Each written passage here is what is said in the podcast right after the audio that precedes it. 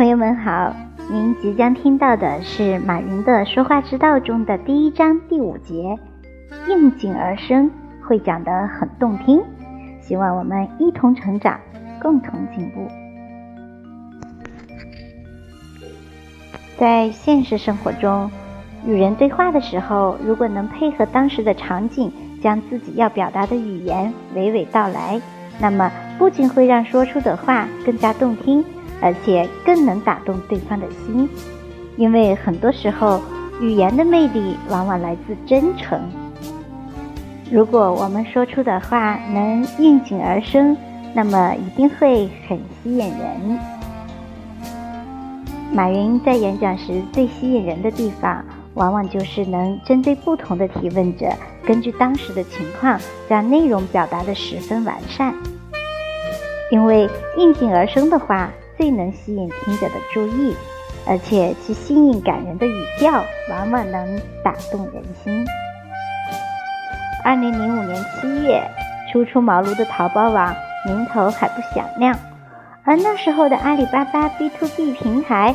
也还只是个走在奋斗路上的小青年。面对记者的争相采访，马云在一次问答中曾将阿里巴巴比作家庭的顶梁柱，将阿里巴巴旗下的几个新型开拓性产业一一定位为家庭中的老二、老三。马云的这番比喻不仅将旗下的产业链形容得十分贴切，还充满了趣味。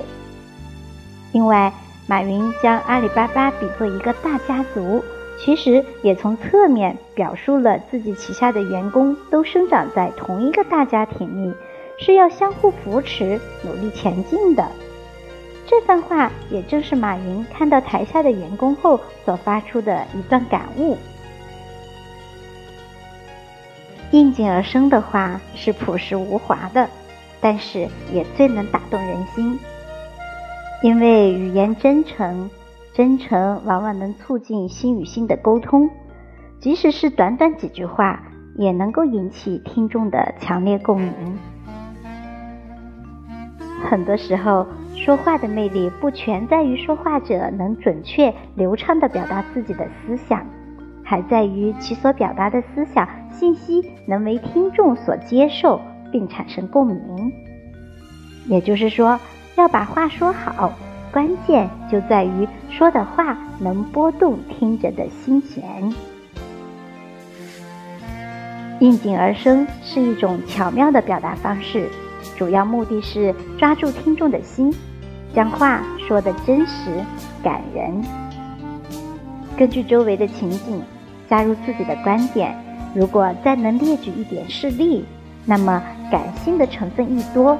听起来就会十分舒畅。好的，朋友们，今天的分享就到这里，感谢你的聆听。你领悟到，你领悟到打动人心的秘诀了吗？相信你一定有所收获。